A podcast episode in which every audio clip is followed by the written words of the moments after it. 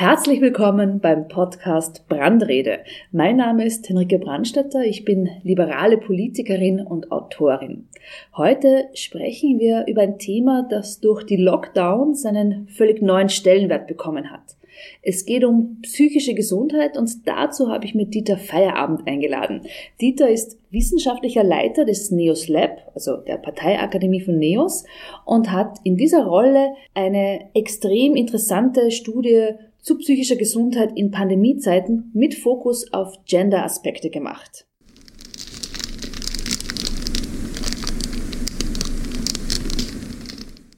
Herzlich willkommen, Dieter, bei mir im Podcast. Ich freue mich sehr, dass wir die Möglichkeit haben, heute über deine Studie zu sprechen. Vorab, erzähl doch unseren Zuhörerinnen und Zuhörern, was deine Aufgabe, deine Funktion im Neos Lab ist.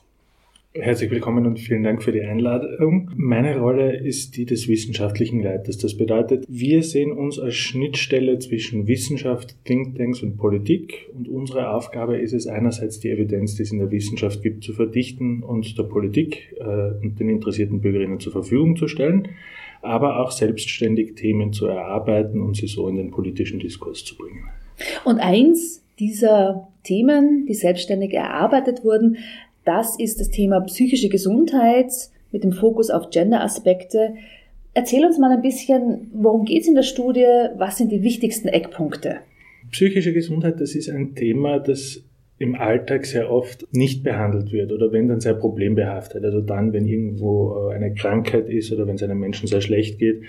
Und das ist ein Thema, was uns schon länger im Lab begleitet hat, aber jetzt durch den Lockdown einfach evident geworden ist. Also was wir gesehen haben, ist, dass neben äh, strukturellen Problemen aufgrund des Lockdowns es zu einer Verschlechterung der psychischen Gesundheit in Österreich gekommen ist, insbesondere für bestimmte Gruppen, also Menschen, äh, deren psychische Gesundheit äh, schon vor Covid angeschlagen war oder Menschen, die in Gesundheits- und Pflegeberufen arbeiten. Und das Ziel dieser Studie war einfach darzustellen, wie steht es um die äh, psychische Gesundheit, was ist durch Covid jetzt noch hinzugekommen und was sind äh, Lösungsschritte, die wir in Österreich gehen können. Dann frage ich gleich, wie steht es um die psychische Gesundheit in Österreich? In einem Land von Sigmund Freud, wo wir alle auf der Couch liegen. Vorab vielleicht noch zwei Sätze zur allgemeinen Datenlage. Die ist im Bereich der psychischen Gesundheit leider nicht so gut wie in anderen Gesundheitsbereichen. Da haben wir sehr oft Defizite bzw. Daten, die nur sehr unregelmäßig erhoben werden. Das nur vorab, wenn wir im Podcast über Daten Da frage ich gleich nach, warum werden diese Daten nicht gut erhoben? Mm, das hängt damit zusammen, dass psychische Gesundheit sehr lange auch mit Stigmata und mit Vorurteilen äh, zu kämpfen hatten und dass es da äh, halt einfach noch keine wirkliche Lobby gibt und dass man da auch sehr oft Sachen nicht sieht oder zum Teil auch nicht erheben möchte. Und wie hast du dann als wissenschaftlicher Leiter dir diese Daten dann beschafft? Ich bin auf die internationale Ebene ausgewichen. Dadurch, dass es in Österreich nicht so viele Daten gibt, gibt es Gott sei Dank im Rahmen der WHO äh, bzw. der OECD länderübergreifende Studien, die einem da äh, ermöglichen machen, zu dem äh, Thema was zu forschen. Wenn man sich das anschaut, sagen drei von vier Menschen in Österreich, ja, ich habe ein gutes Wohlbefinden. Das ist ja die Definition von psychischer Gesundheit, ich habe ein gutes Wohlbefinden. Wenn man ein bisschen unter die Oberfläche kratzt, dann sieht man, dass das vielleicht doch nicht ganz so stimmt. So zeigen Studien der, der OECD, dass im, äh, ungefähr jede sechste Person in Österreich äh, oder in Europa eine psychische Erkrankung hat. Das heißt, wir sprechen hier von Volkskrankheiten.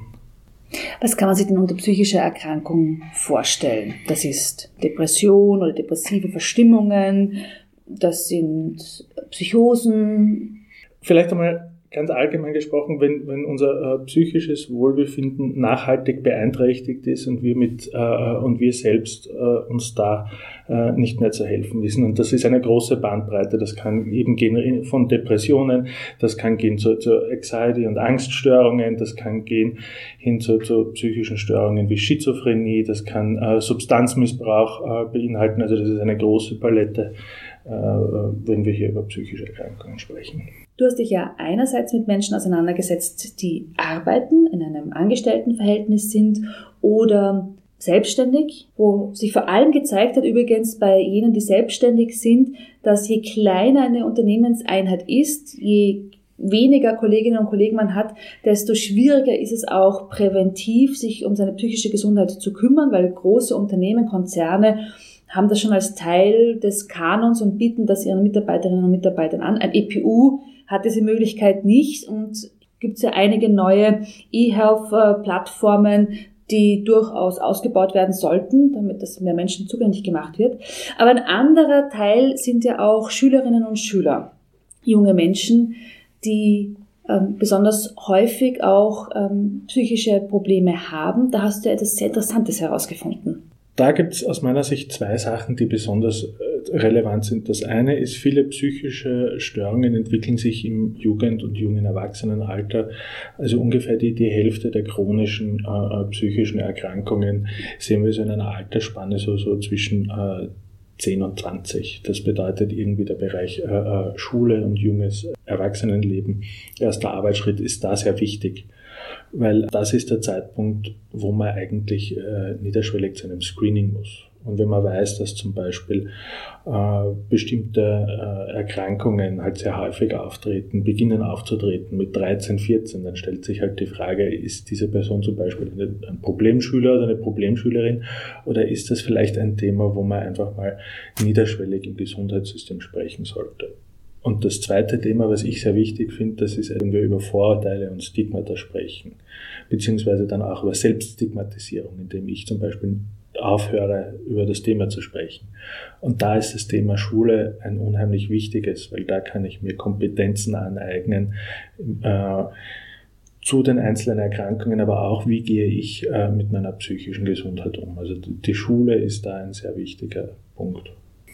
Du hast bei deiner Studie auch einen Fokus auf Gender-Aspekte gelegt, also darum, wie gehen Männer und wie gehen Frauen vor allem in einer Pandemie mit der Situation um und wie geht's ihnen damit. Jetzt wissen wir, dass Frauen ganz besonders belastet sind, weil sie zu der ohnehin schon hohen Last an Care-Arbeit, die sie jeden Tag zu tragen haben, jetzt zusätzlich nicht nur Existenzängste, sondern auch Homeschooling und weitere Aspekte hinzugekommen sind, die das Leben von Frauen belasten. Was haben deine Untersuchungen ergeben? Gender-Aspekte sind gerade beim Thema psychische Gesundheit aus meiner Sicht sehr wichtig, weil äh, Männer und Frauen an unterschiedlichen Erkrankungen unterschiedlich häufig erkranken. Also bei Frauen sehen wir zum Beispiel öfters Erkrankungen äh, an Depressionen, während wir bei Männern verstärkt irgendwie Suchtmittelmissbrauch haben. Und dementsprechend ist es wichtig, wenn wir über psychische Gesundheit sprechen, über die Struktur, die wir für psychische Gesundheit haben und was wir den Menschen anbieten, hier Gender-Aspekte mitzubedenken. Und vollkommen richtig, im Rahmen der Pandemie äh, sehen wir eine Mehrfachbelastung. Wenn man sich die ersten Studien zu Covid-19 ansieht, beispielsweise die mittlerweile vorhanden sind, wo sich die psychischen Belastungen verstärkt haben, beziehungsweise die psychische Gesundheit verschlechtert hat, sehen wir bestimmte Risikogruppen. Menschen beispielsweise, die in Pflegeberufen arbeiten. Wir wissen, dass, mhm. äh, dass das einer der Berufe ist, wo überproportional viele Frauen arbeiten. Wir wissen, dass Care-Arbeit, also wenn ich mich um schwerkranke Menschen kümmere, wir wissen, dass durch Covid-19 diese Personengruppe verstärkt belastet ist. Auch hier wieder überproportional Frauen. Also wir sehen hier auf multiplen Fronten äh, Belastungen für Frauen, die angestiegen sind im Rahmen der Pandemie. Also es sind vor allem Menschen mit einem sehr niedrigen sozioökonomischen Status, auch junge Menschen betroffen, die Frontline-Arbeiterinnen und Arbeiter, die du angesprochen hast, Menschen, die im Gesundheits- und Pflegebereich arbeiten und Menschen, die natürlich auch schon eine bestehende psychische Erkrankung haben. Was ist bei deinen Untersuchungen herausgekommen, welche strukturellen Probleme es gibt und haben wir auch in Österreich ganz spezielle hausgemachte Probleme? Ja, das würde ich so sehen. Also strukturelle Probleme neben der Datenlage ist, dass sehr oft äh, Stigmata und Vorurteile noch weit verbreitet sind. Auch wenn wir da Fortschritte in den letzten Jahren oder zum Teil Jahrzehnten sehen, gibt es noch immer viele Menschen, die der Meinung sind, dass psychische Erkrankungen chronisch sind, also dass sie nicht heilbar sind. Dass die äh, Leute glauben, dass von Menschen, die eine psychische Erkrankungen haben, eine Gefahr ausgeht, was schlichtweg äh, äh Einzelfälle sind. Oder das Gegenteil, dass sie auch marginalisiert werden im Sinne von, ach, reiß dich doch zusammen. Genau, das ist eine Überschneidung zwischen äh, individuellen Befinden und unterstellter Befindlichkeit. Das sind, das sind strukturelle Hürden, die beim Thema psychische Gesundheit eine Rolle spielen und in Österreich leider auch äh, hausgemachte Hürden. Einer der Punkte ist zum Beispiel, äh, dass äh, Psychotherapie keine Kassenleistung ist. Also neben medikamentösen Verfahren spielt die Psychotherapie durchaus auch eine Rolle in Österreich ist das aber keine Kassenleistung und verglichen zu anderen Ländern haben wir auch sehr unklar aufgesetzt, wer darf jetzt was, wann, wo, wie machen. Und um nur ein Fallbeispiel zu liefern, die Stadt Basel hat 200.000 Einwohner und dort gibt es 260 äh, Ärztinnen und Ärzte, die auf Kassenbasis den Menschen Therapieplätze anbieten in Niederösterreich, wo ein, knapp 1,7 Millionen Menschen leben, gibt es 26,5 Kassenstellen laut regionalen Strukturplan. Also nur damit wir eine Dimension sehen, wie die strukturelle Unterversorgung ist. 200.000 in Basel, 1,7 Millionen in Niederösterreich. 270 Stellen versus 26. Das heißt aber, dass die Menschen in Niederösterreich nicht besonders fit sind und deshalb weniger ärztliche Unterstützung brauchen, sondern einfach, dass es nicht kein Angebot gibt, ja, Menschen, es, es, die eine Erkrankung haben. Das ist korrekt, denn, denn, besonders wichtig sind da niederschwellige Angebote. Das bedeutet, wenn du beim Hausarzt was machen kannst oder wenn du in der Nähe was hast. Und gerade in ländlichen Regionen sehen wir eine massive Unterversorgung ebenso im Bereich der Kinder- und Jugendpsychiatrie.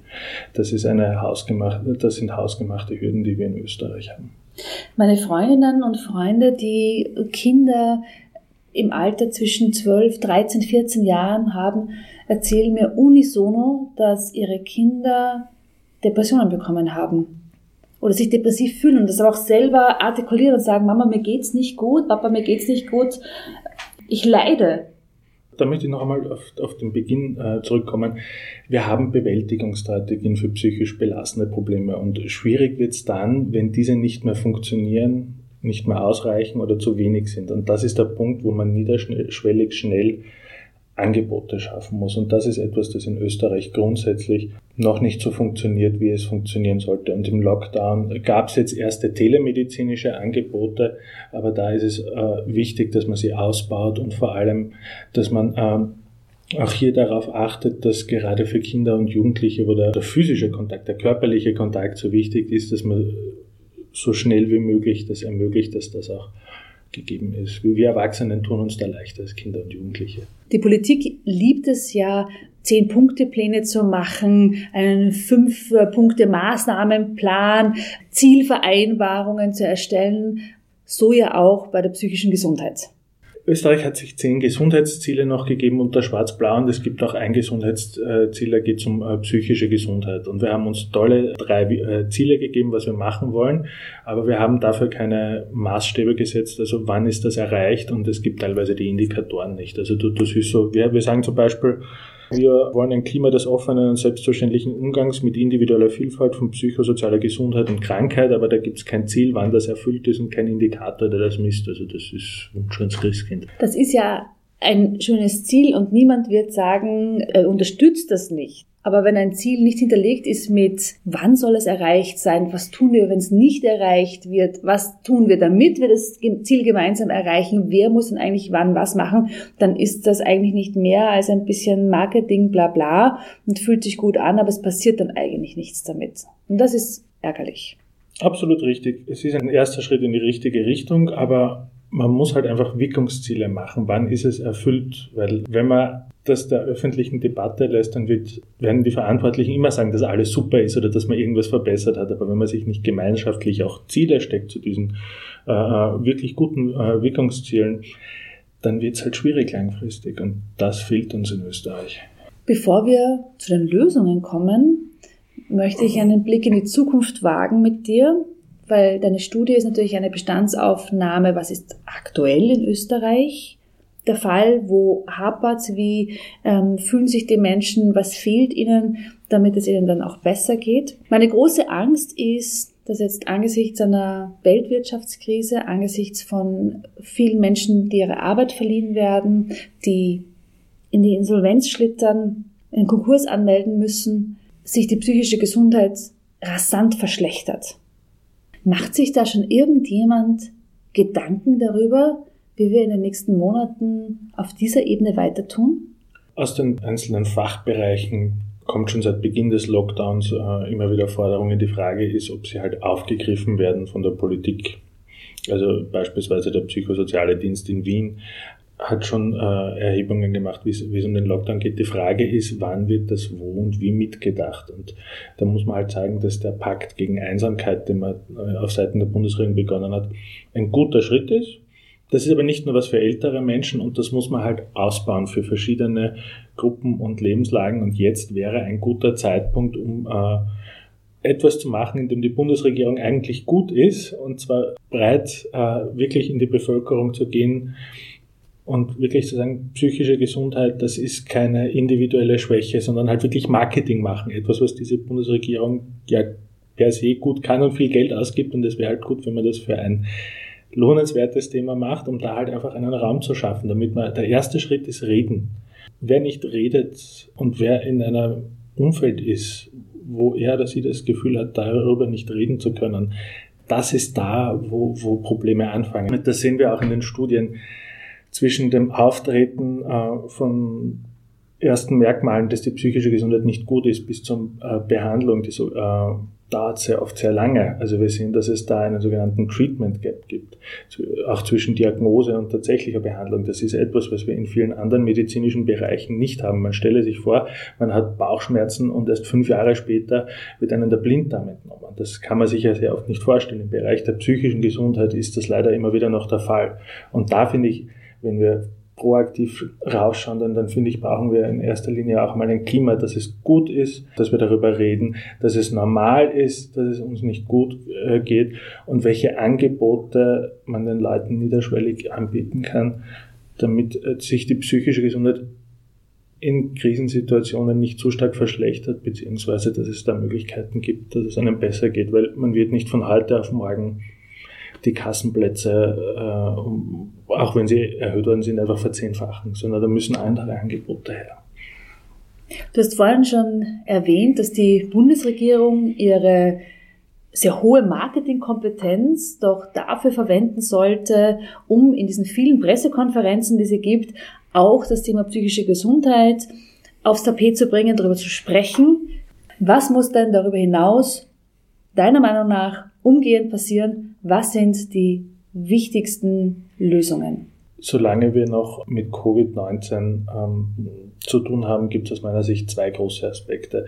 Das eine ist bei äh, Maßnahmen die psychische Gesundheit mitdenken. Das bedeutet auch getrennt von den Maßnahmen Empfehlungen zu kommunizieren. Ja, wir müssen unsere Kontakte einschränken, aber was kann ich zum Beispiel tun, wenn ich mich mit Menschen treffe? Also solche Sachen, um jetzt ganz banal zu sagen, wie gehe ich sicher spazieren, um jetzt aber nur mal ein Fallbeispiel zu bringen. Also wie kann ich meine Bedürfnisse decken, äh, die da sind, und gleichzeitig auch die Kontakte einzuschränken. Wir wissen aus den Studien auch, dass ein verordneter Lockdown sich stärker auf die äh, Gesundheit auswirkt, als wenn ich mich in Selbstquarantäne begebe. Bedeutet, wenn ich den Leuten Möglichkeiten gebe, diesen, diese Form irgendwie der Einschränkungen selbst zu gestalten, dann hat das geringere Auswirkungen. Das heißt, neben den Maßnahmen müsste man gleichzeitig auch Empfehlungen kommunizieren. Und es wäre gut, wenn das nicht ein und dieselbe Person ist, damit da auch wirklich Glaubwürdigkeit da ist. Also wenn man dort äh, Medizinerinnen, Wissenschaftlerinnen berücksichtigt, die da entsprechende Empfehlungen machen. Und zweitens braucht es ein Sofortpaket für jene Gruppen, die besonders stark betroffen sind in Bezug auf psychische Gesundheit. Bedeutet